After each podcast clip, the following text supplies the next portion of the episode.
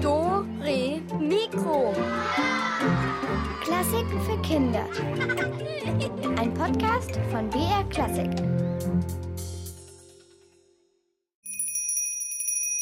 Hallo zu Dore Mikro in den Pfingstferien. Hier ist die Katharina und wir bieten euch jetzt die ultimative Urlaubsreise an, nämlich in die Vergangenheit.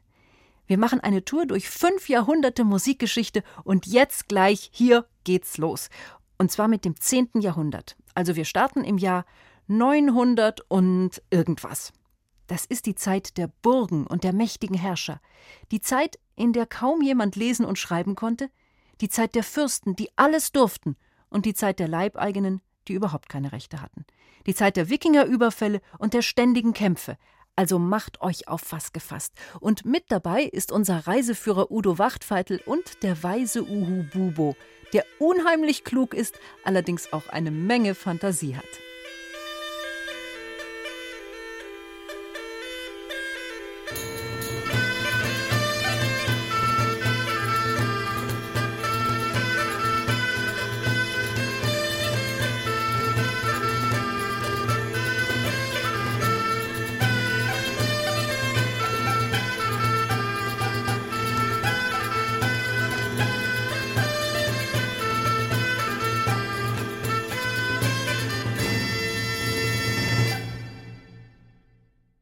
Im 10. Jahrhundert stecken wir mittendrin im Mittelalter. Denn gedauert hat das Mittelalter sage und schreibe tausend Jahre, vom Untergang des Römischen Reiches rund um das Jahr 500 bis zur Entdeckung Amerikas, also bis ungefähr zum Jahr 1500. Ritter klappern in ihren metallenen Rüstungen über holprige Straßen und ziehen von Burg zu Burg. Die Bauern schuften auf den Feldern, um hungrige Kindermäuler zu stopfen. Lesen und schreiben können nur die Adeligen und Kirchenvertreter. Wirklich Ahnung von dieser Zeit hat mein Freund Uhu. Er ist ein fliegendes Lexikon, wobei hier und da kommt es mir so vor, als ob er Wahrheit und Fantasie nicht recht auseinanderhalten könne. Pappalapapp. Einerlei. Denn besucht mich Uhu, so plaudert er charmant über die alten Zeiten. Alte Zeiten, alte Zeiten. Wann sollen die gewesen sein? Ein Zaubersprüchlein von Uhu hilft uns dabei auf die Sprünge. Jawohl, jawohl. Die Zeit ist unfassbar wie ein Schatten. Sie saust vorüber, so flink wie Ratten. Nur mit List wird das Vergangene klar, drum hört hin, wie's einstmals war.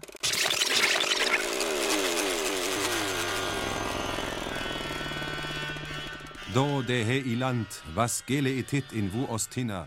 Von dem Das ist Althochdeutsch. So hat man im 10. Jahrhundert gesprochen.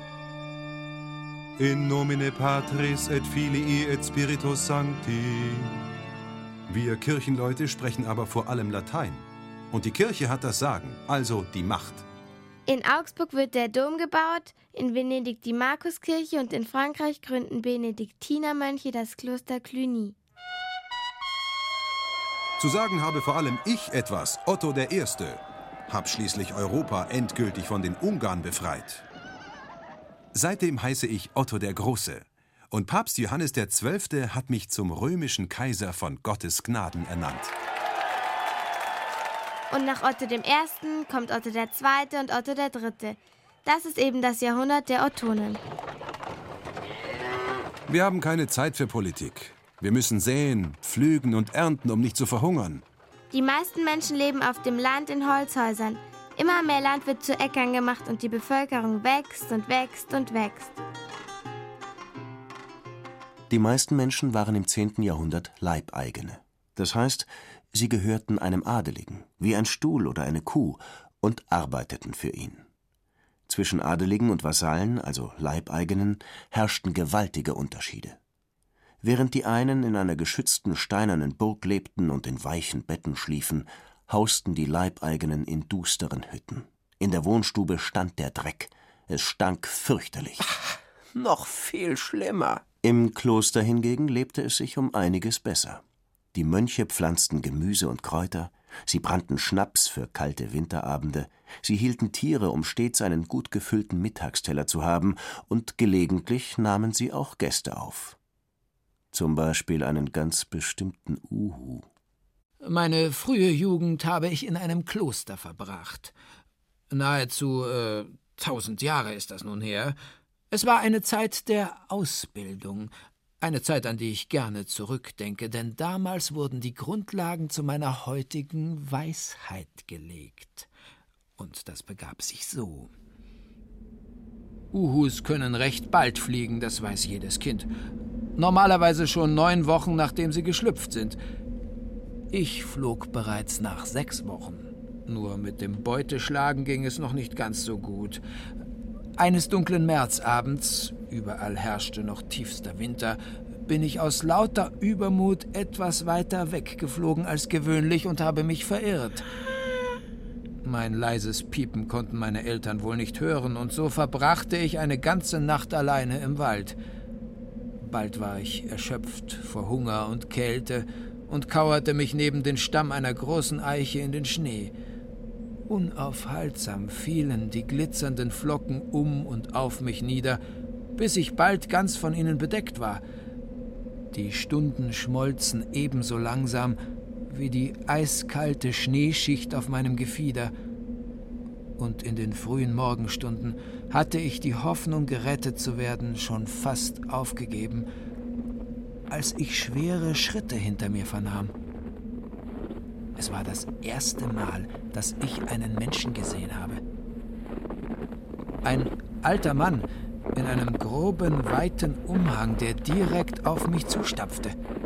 Beinahe wäre er auf mich draufgetreten, doch als er meine ängstlichen Schreie vernahm, bückte er sich, wischte mir die Eiskruste von den Flügeln und wickelte mich in sein wollenes Halstuch. Ganz vorsichtig trug er mich mit sich, bis ja, bis wir das Kloster erreichten, das seine Heimat war und künftig nun auch die meine werden würde. Pater Hieronymus, so hieß mein Retter, zog mich in den folgenden Monaten auf und ließ mich an seiner Weisheit teilhaben. Bald verstand ich die Sprache der Menschen, lernte lesen, rechnen, Latein und Griechisch und begleitete den alten Mönch auf seinen Wanderungen. Besonders aber interessierte mich die Musik. Pater Hieronymus war im Kloster unter anderem dafür zuständig, den Chor zu leiten – Oft sammelten sich die Klosterbrüder schon ganz früh am Morgen oder spät in der Nacht in der Kapelle, um zu singen. Pater Hieronymus stellte sich vor sie und bewegte langsam die Hände.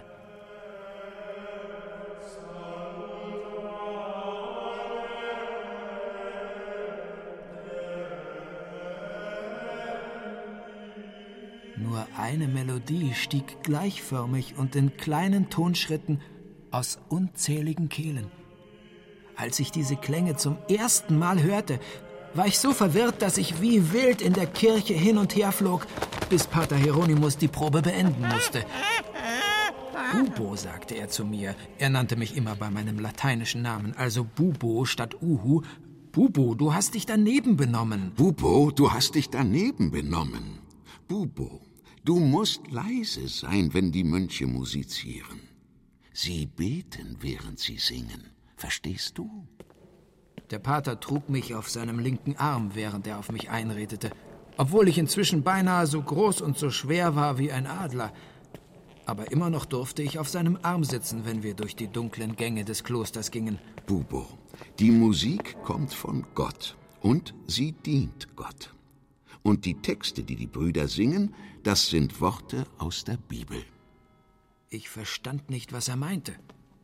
Warum sollten die Mönche Bibelverse singen, anstatt sie einfach zu lesen? Erinnere dich an die Kathedrale. Du weißt sicher noch, wie schlecht man ein gesprochenes Wort in einem so großen Raum verstehen kann, in dem alle Wände das Echo hin und her werfen. Nur ein einziges Mal hatte ich eine Kathedrale mit Pater Hieronymus besucht, und ich erinnerte mich sehr ungern daran. Ein düsterer, unendlich hoher und kalter Raum. Zunächst konnte ich kaum etwas erkennen, weil stark gewürzter Weihrauch wie Nebel zwischen den Säulen hing. Überall an den Wänden und auf den Emporen kauerten steinerne Tiere und starrten auf mich herab. Entsetzt stieß ich einen Schrei aus. und augenblicklich hallte eine tausendfache Antwort um mich her. Noch heute ist es mir peinlich, dass ich das Echo meiner eigenen Stimme nicht erkannt habe und glaubte, überall in den Wandnischen säßen Hunderte von Uhus versteckt. Ich putzte also scheinbar abwesend mein Gefieder, während mein Beschützer weiter über die Geheimnisse der Musik sprach. Gesungene Texte sind viel besser zu verstehen als gelesene. Und neuerdings können wir die Gesänge sogar aufzeichnen. Gut, die Mönche müssen die Melodien natürlich auswendig beherrschen. Denn wer könnte Musik schon aufschreiben? Die kann man ja nur hören. Aber die Handbewegungen, die sieht man auch. Und ich habe schon einige meiner Dirigierbewegungen aufgemalt. Ich kann sie also jederzeit ganz genau gleich wiederholen. Das ist besser für den Klang, wenn immer alles gleich bleibt. Stell dir vor, Bubo, ich habe mir auch eine Bezeichnung dafür ausgedacht. Neumen sollen diese Zeichnungen heißen. Ich verstand immer noch nichts. Aber Hieronymus war nicht zu stoppen. Na, vom griechischen Wort Neuma, also winken. Inzwischen hatten wir sein karges Zimmer erreicht, das vom fahlen Licht des Vollmonds schwach erleuchtet war. Und wie so oft in letzter Zeit blickte ich voll rätselhafter Sehnsucht hinauf in den schwarzblauen Sternenhimmel. Hieronymus aber setzte mich auf meiner Stange ab und sprach weiterhin unaufhaltsam über sein Lieblingsthema, die Musik. Weißt du, Bubo, Papst Gregor I., das war ein weiser Mann. Man sagt, er habe angefangen, all die wunderbaren Kirchengesänge, die es so gibt, zu sammeln und so vor dem Vergessen zu bewahren. Gregorianische Choräle, also nach Papst Gregor I. heißen diese Choräle nun. Aber, Bubo. Plötzlich blickte er mich still und freundlich an. Bubo, du hörst mir ja gar nicht zu. Meinst du denn, ich wüsste nicht, dass du dich nach der Freiheit sehnst, nach dem Wald und dem Himmel? Du bist frei geboren, und frei sollst du leben, mein Freund. Draußen ist es schon warm geworden, und du bist stark und ausgewachsen. Wir wollen in den Wald gehen und uns voneinander verabschieden. So war plötzlich die Nacht der Trennung angebrochen und meine Lehrzeit im Kloster vorüber. Kaum eine Stunde später erreichten Hieronymus und ich den schlafenden Wald, über dem der Mond wie eine gelbe Laterne hing. Wir blickten einander in die Augen und wussten, dass der Zeitpunkt gekommen war, wo sich unsere Wege trennen mussten und dass wir doch ein Leben lang Freunde bleiben würden. Mein Leben unter Menschen war vorüber, aber ein abenteuerliches Dasein als freier Vogel lag vor mir. Ich habe Pater Hieronymus und das Kloster später noch oft besucht, manchmal auch nur, um ein wenig den gregorianischen Chorälen zu lauschen, die aus der Klosterkapelle herüberwehten.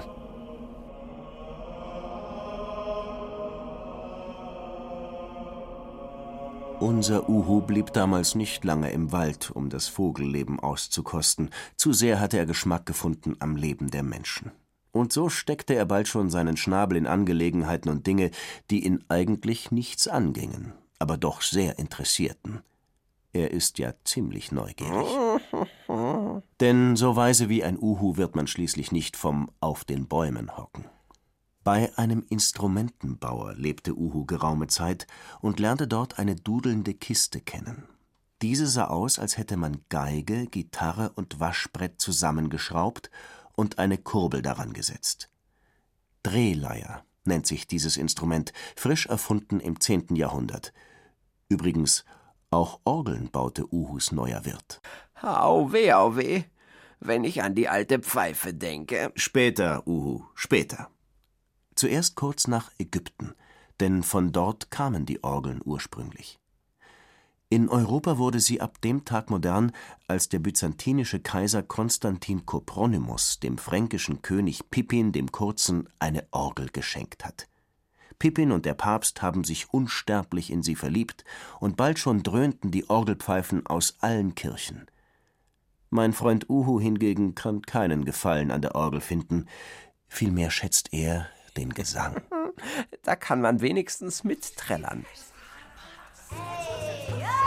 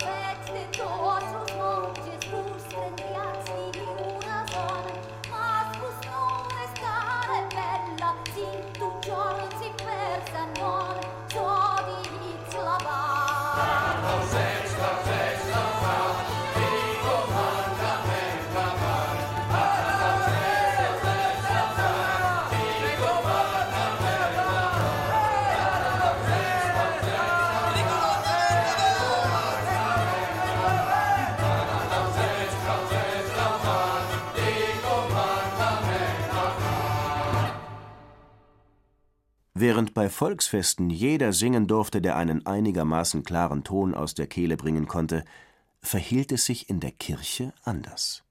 Dort war Gesang reine Männersache, vor allem eine ganz bestimmte Art des Singens. In lateinischer Sprache und einstimmig, also alle dasselbe. Man nennt das dann gregorianischen Gesang. Als mein Freund Uhu einmal vergnügt auf den Spuren der alten Römer durch Italien flatterte, lernte er in Rom einen jungen Mann namens Philipp kennen. So ein eifriger Mönch, ein Klosterschreiber. Im zweiten Jahr war er damals am Andreaskloster. Sag, schrieb man nicht das Jahr 1297, als du dich in die gute Stube des Mönches sozusagen verflogen hast, Uhu? Exakt. Wer bislang nicht an Gespenster glaubte, naja, abwarten. So, jetzt muss ich nur noch die Sache mit dem Gesang hinschreiben. Und so gehen die feierlichen Chorgesänge auf Papst Gregor den Ersten zurück. So, Punkt, Schluss, aus. Tinte trocknen lassen, jetzt steht's für immer in den Büchern. Und ich habe mein Versprechen erfüllt. Ah. Hoffentlich hat's was gebracht. Denn so geht's wirklich nicht weiter. Unser Kloster ist schon so lange ein gefürchteter und gemiedener Ort. Es geht um dort, sagen die Leute. Es spukt. Wer kann, macht einen großen Bogen um die alten Mauern. Und was soll ich sagen? Es stimmt. Es ist immer in der Spätmesse, wenn wir Mönche uns tief in der Nacht zum Singen in der Kapelle versammeln. Kaum stimmen wir an, flackern die Kerzen, ein Luftzug streicht durch den Raum und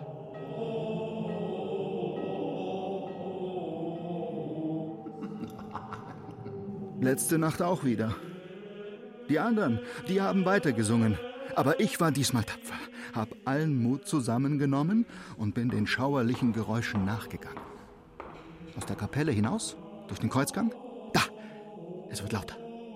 Ich immer weiter durch den langen, düsteren Gang zu unseren Schlafkammern. Ich bin richtig. Es kommt schon näher. Ein Windstoß. Ja, es kommt aus der Kirche. Mein Herz schlägt bis zum Hals. Trotzdem, ich gehe rein. Kaltes, leeres Gewölbe. Sonst nichts. Niemand da. Nur dieses Singen. Ja. Und jetzt weiß ich es auch genau. Es kommt aus der Gruft. Mit zitternden Beinen steige ich hinunter und öffne die schwere Tür. Und ich glaub's nicht. Das steinerne Grabbildnis von Papst Gregor dem Großen marschiert im Raum auf und ab und singt. Komm nur herein, kleiner Mönch. Ich bin schon deutlich besser geworden. Oh, fast könnte man sagen, ich bin eine Begabung.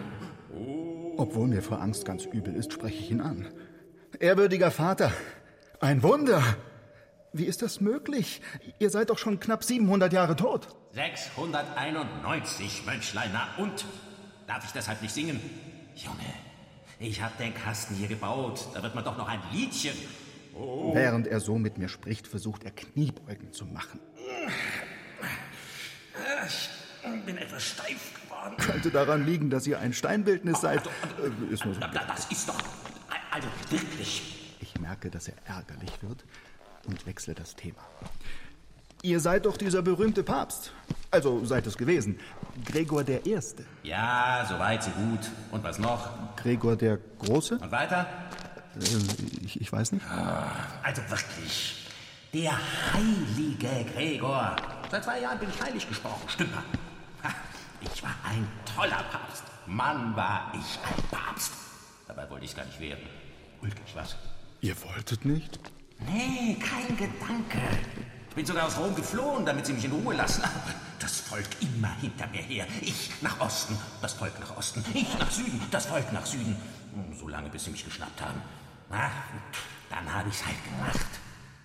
Das Steinbildnis wendet sich von mir ab und versucht nach Geisterart durch die ebenfalls steinerne Wand zu gehen. Verehrter Gregor, wo wollt ihr denn hin? Das ging auch schon mal besser. Na, dann eben die Tür. Oh, nur nach nebenan. Da ist die Akustik besser. Mein Gesangsüberraum liegt direkt unter der kleinen Kapelle. Da höre ich die Mönche besser. Da, jetzt. Wieder. Ja, ja, aber ihr wart doch mitten in der Geschichte. Warum seid ihr denn dann Papst geworden, wenn ihr es gar nicht wolltet? Papperlapapp, alte Geschichten. Ich wurde eben gebraucht. Heidenpest, Einfall der Horden. Hab eine Menge Ärger gehabt mit den Langobarden. Barden? Sänger? Mumpitz, Sänger. Langobarden, habe ich gesagt. Langbärte.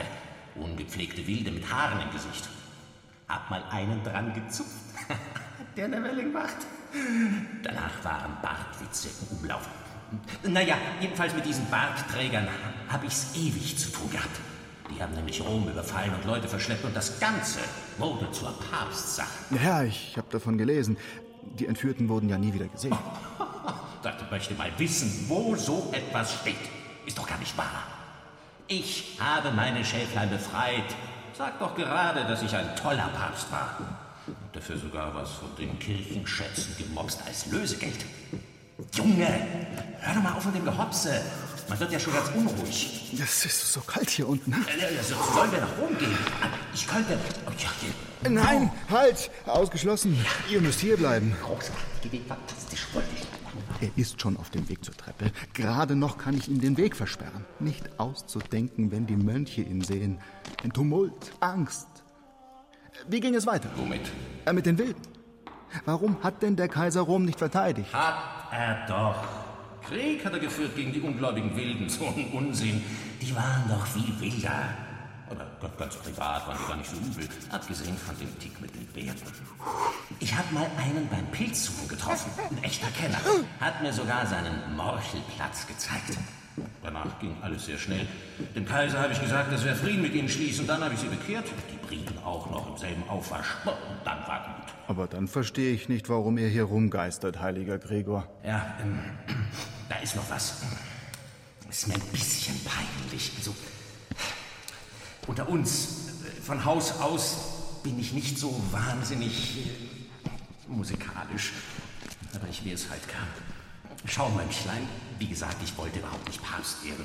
Viel lieber wäre ich als Künstler in die Geschichte eingegangen. In Baden statt Langobarden. Naja, jetzt singe ich halt bei euch mit. Aber so richtig Ruhe finde ich keine. Ein Vorschlag, heiliger Vater. Ihr lasst das spuken und ich schreibe über euch und was ihr alles für die Choräle und Gesänge der Mönche getan habt.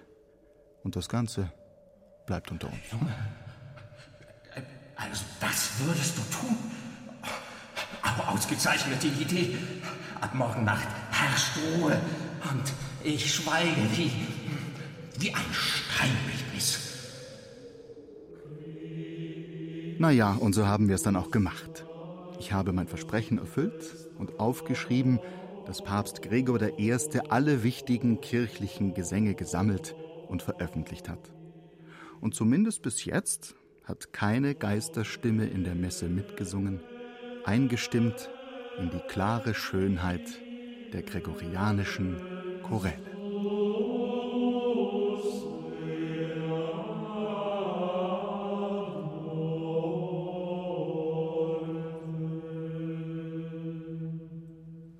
Nicht nur für den Mönch Philipp war die Religion das Allerwichtigste im Leben, sondern für jedermann. Das Wort katholisch bedeutet ja allgemein, und an der katholischen Kirche konnte niemand vorbei, egal ob Burgfräulein, Küchenmagd oder Künstler. Die Gesetze galten für alle. Kein Maler durfte ein Bild malen, ohne darauf eine Figur oder eine Geschichte der Bibel darzustellen. Keine Skulptur zeigte einfach nur einen Menschen beim Essen, Lachen oder Weinen. Auch der Bildhauer meißelte mindestens einen Papst oder einen Heiligen in Stein. Und für die Musik galt jeder Ton nur im Dienste Gottes. So war das Leben in Europa. Im Vergleich dazu ging es im fernen Orient viel fortschrittlicher und freier zu.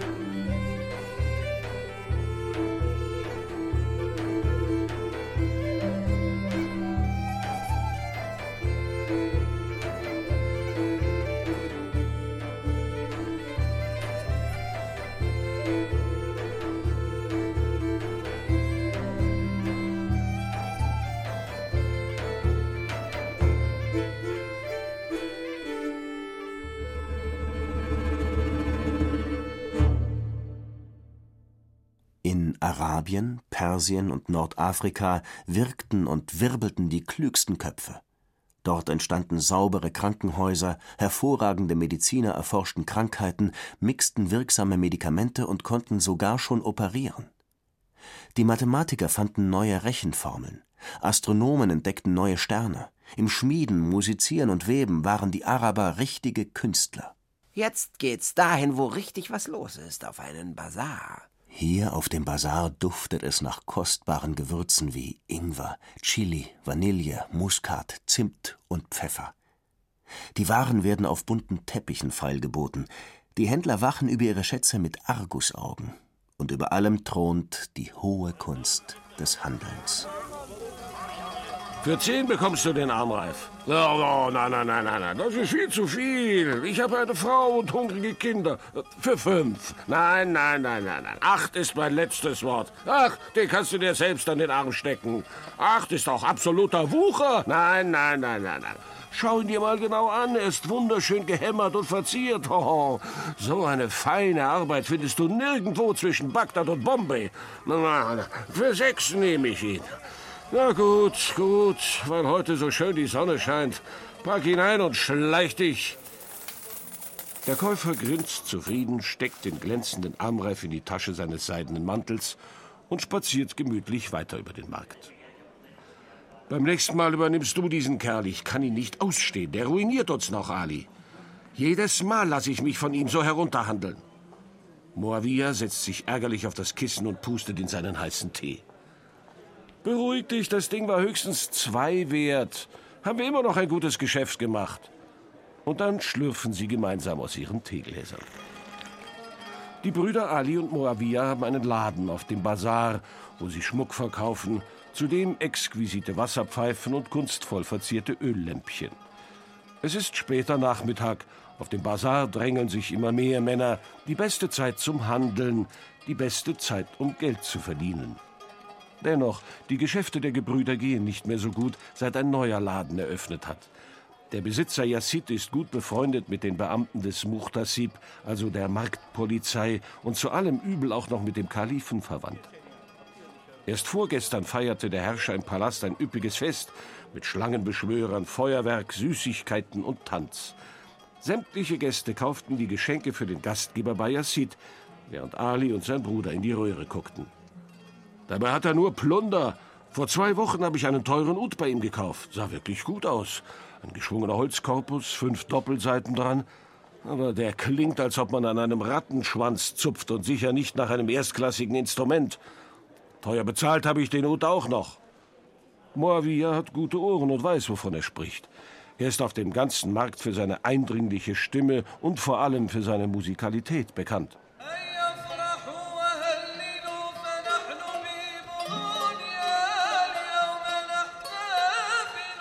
Ich mag Yassid auch nicht besonders. Wenn ich nicht wüsste, dass er ein Mensch ist, könnte ich ihn glatt mit einem Maulesel verwechseln. Hey, hey, hey, Moment mal, du Knilch. Was hast du dir denn da gerade unter den Umhang geschoben? Ali springt vom Kissen auf. Moavia will den Jungen noch am Arm packen. Dabei kippen die Teegläser um. Oh yeah, oh, ist der heiß, kreischt Ali. Zu spät. Der räuberische Junge taucht mit einem Satz in der Menschenmenge unter. Dieser Knirps hat die Wasserpfeife gestohlen, die mit dem goldenen Mundstück, auf dem man so zauberhafte Lieder spielen kann. Moavia ist den Tränen nahe. Die Pfeife kostet nicht nur mindestens so viel wie ein handgeknüpfter Seidenteppich, sondern die Pfeife ist ein echtes Wunder. Man bläst hinein und es entsteht durch den Atem eine farbenreiche Melodie, und zwar jedes Mal eine andere. Mal traurig, mal fröhlich, mal ergreifend, mal ängstlich. Ganz selten pfeift sie sogar auf zauberhafte Weise alleine.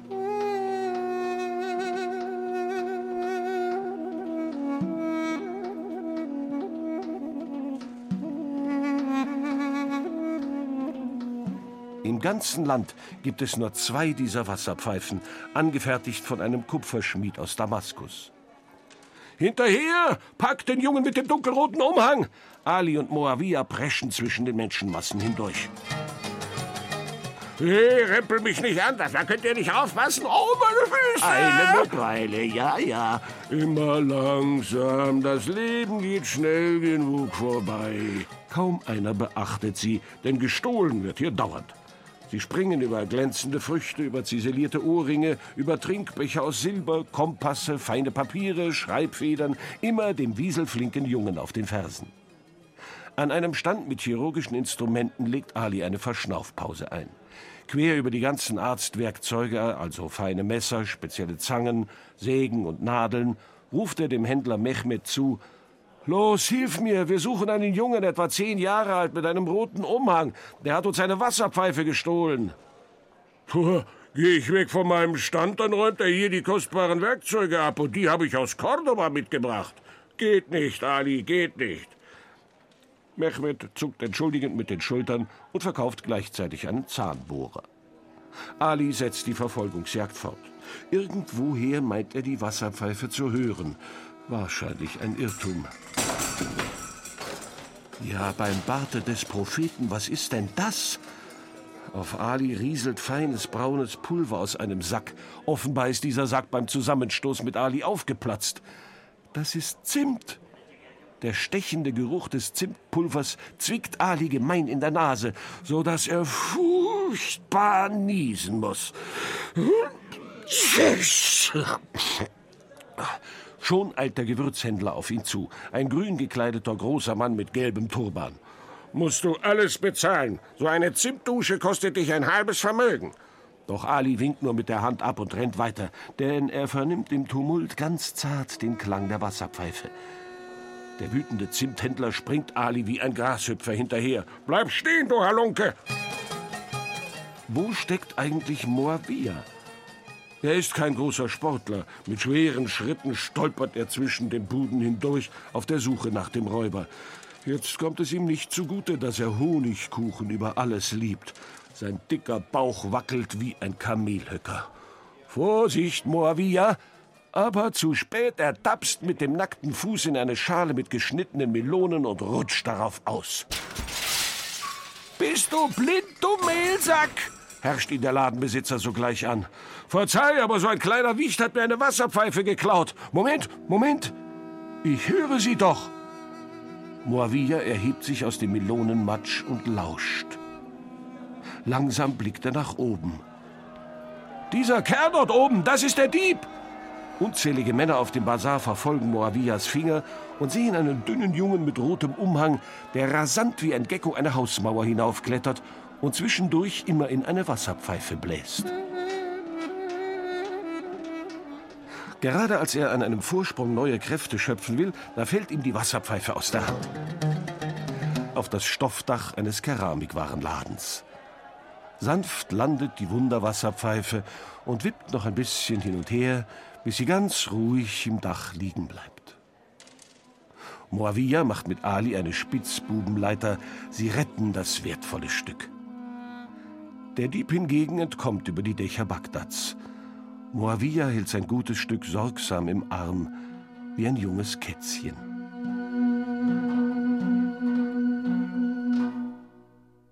Nur kurze Zeit nach diesem Vorfall verschwand die Wunderwasserpfeife auf Nimmerwiedersehen. Seither gilt sie als verschollen, und ihre Scherben werden sicher irgendwann einmal von Wissenschaftlern bei einer Ausgrabung entdeckt. Doch viele andere, echte orientalische Instrumente gelangten erst per Kamel, dann per Schiff nach Europa. Darunter Ud und Kitharone, beides gezupfte Saiteninstrumente. Santur, eine Art Zither, oder auch Gaita, das ist die Urgroßmutter der Oboe. Vielleicht haben ja die Wikinger die Wunderwasserpfeife geraubt. Die sind mit ihren Drachenschiffen schließlich bis in den Orient gefahren.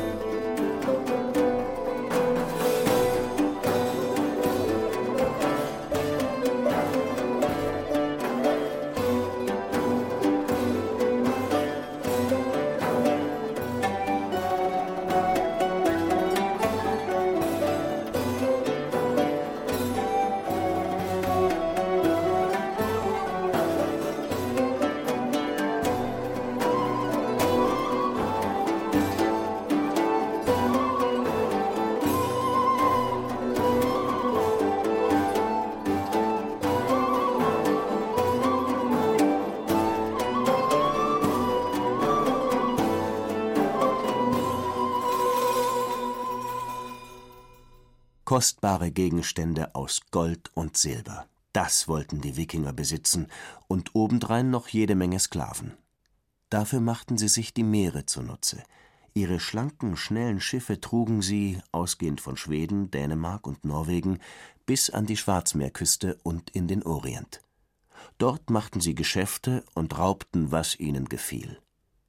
Über die Wikinger redete man damals viel. Es hieß, sie seien tüchtige Händler, mutige Seefahrer, draufgängerische Krieger, geschickte Schiffsbauer und emsige Handwerker und wilde, gefährliche Barbaren.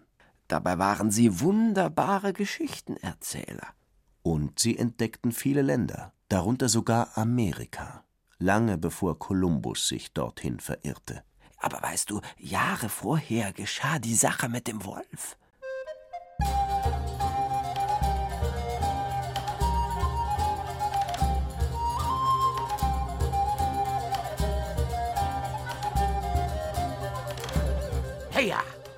Ich bin niemand geringerer als der große und gefürchtete Seekrieger Erik Eriksson.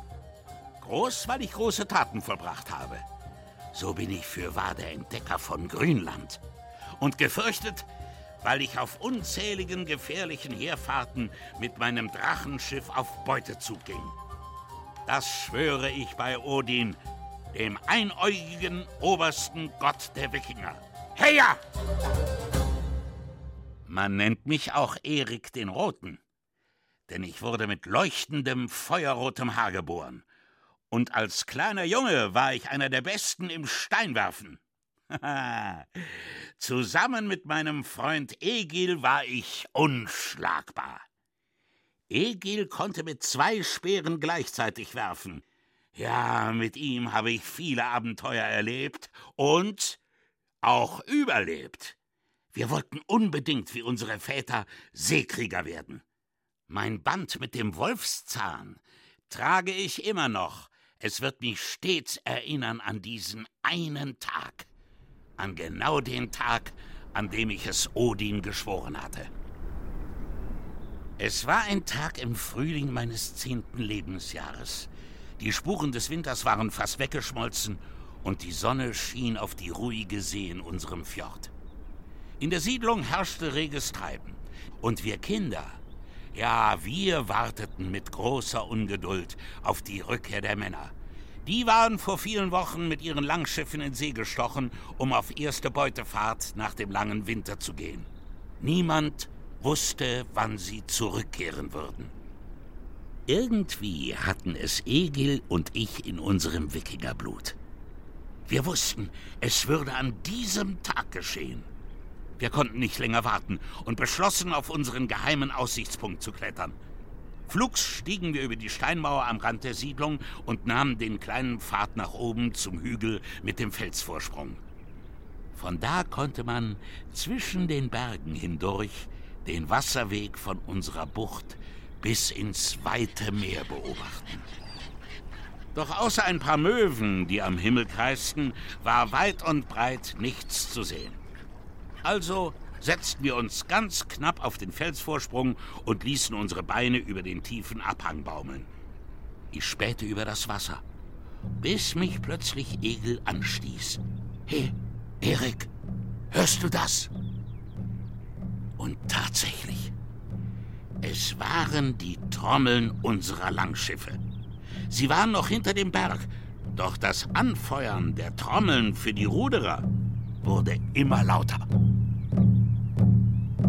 Endlich konnte man sie sehen. Im Takt glitten die Langschiffe in Windeseile über die ruhige See auf unsere grasbewachsene Bucht zu. Und das Schiff meines Vaters mit dem blau-weißen Segel war an der Spitze. Heya!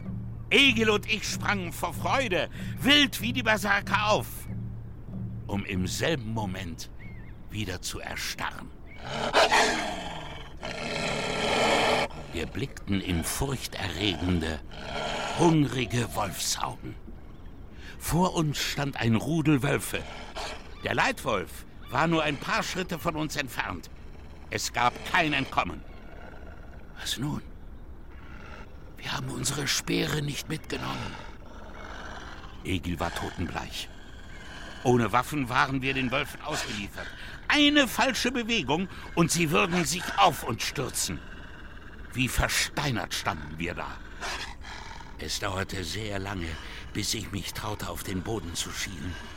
Ich sah einen spitzen Stein zu meinen Füßen liegen, doch wie sollte ich ihn unauffällig aufheben? Da kam mir ein rettender Gedanke. Los, wir schreien so laut wir können. Vielleicht weichen sie zurück. Und so begannen wir, um unser Leben zu schreien. Wir schrien so laut wir konnten und wir brüllten dabei unsere kleine Wikingerseele aus dem Leib. Ah! Und in der Tat, der Leitwolf duckte sich und wich zwei Schritte zurück. Diesen Moment nutzte ich, um blitzschnell nach dem Stein am Boden zu greifen und ihn nach dem Wolf zu werfen. Der spitze Stein traf ihn genau zwischen den Augen. Er jaulte auf. Doch bis er sich besinnen konnte, schoss ein Pfeil auf ihn zu und bohrte sich in seine Flanke. Ein weiterer Pfeil folgte und noch einer, und dann sauste ein Geschwader von Pfeilen auf die Wölfe zu. Der Leitwolf brach zusammen und das Rudel ergriff die Flucht. Unsere Väter waren zur rechten Zeit gekommen, um uns zu retten. Wir stürmten auf sie zu.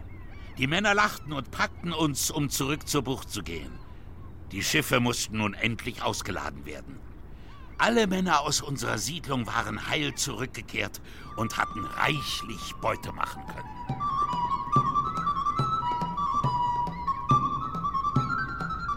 So eine Beutefahrt musste natürlich gefeiert werden. Am Abend gab es ein großes Fest mit reichlich Fleisch, Fisch und Brot.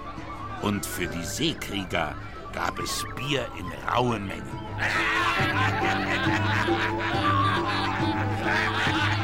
Für gute Stimmung sorgten unsere Skalden mit ihren Gedichten und Liedern. Für Egil und mich hatten sie sogar ein neues Lied gereimt, weil wir so mutig waren. Die Männer konnten es bald alle mitsingen. Und über die kleine Bucht hallte unser Heldenlied. Hoch die Helden, hebt die Hörner, hoch die Helden, hoch, hoch, hoch, hebt die Hörner, hoch, hoch, hoch. Mein Vater war sehr stolz auf mich. Als Auszeichnung für meine Tapferkeit überreichte er mir den Zahn des toten Leitwolfs. Ganz fest hielt ich meinen Wolfszahn in der Hand.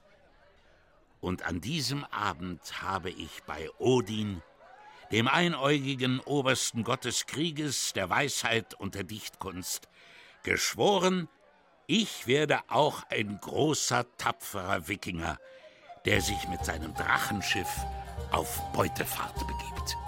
Heya!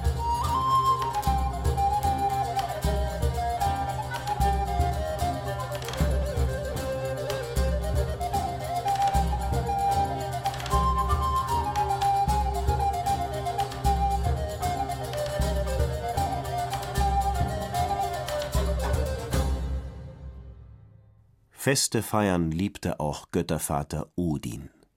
Allabendlich, wenn Odin nicht gerade auf seinem achtbeinigen Pferd durch die Wälder fegte, begrüßte er die gefallenen Krieger in Walhall mitsamt der Walküren, also ihren schönen Begleiterinnen, zu einem ordentlichen Festgelage.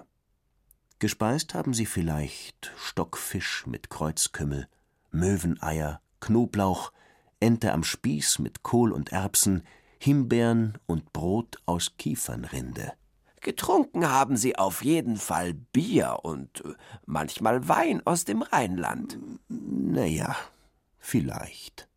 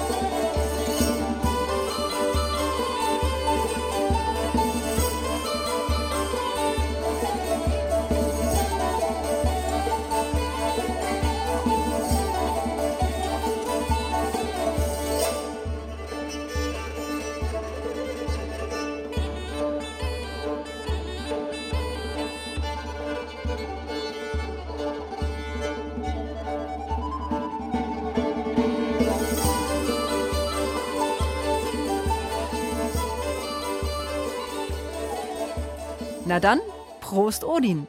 Ich trinke jetzt eine Kirschscholle, denn der Staub der Jahrhunderte, der kratzt mich immer noch ganz schön im Hals. Falls ihr noch ein bisschen bleiben wollt im 10. Jahrhundert, dann könnt ihr euch diese Doremikro-Folge von heute auch noch mal als Podcast anhören unter www.br.de-kinder-doremikro. Aber geht mir bloß nicht verloren zwischen Wikingern und Kirchenfürsten. Das frühe Mittelalter ist ja eine gefährliche Zeit. Nächstes Wochenende besuchen wir mit euch dann das 11. und das 12. Jahrhundert, wenn ihr mögt. Und da freue ich mich schon sehr drauf. Das wird nämlich spannend mit allerlei Entdeckungen und Abenteuern. Es geht dann um Schmuggler und es geht um Diebe und auch um Kreuzzüge und verbrecherische Instrumentenhändler. Für heute sage ich ciao, ich freue mich auf nächste Woche. Genießt die Ferientage. Am Mikrofon war eure Katharina.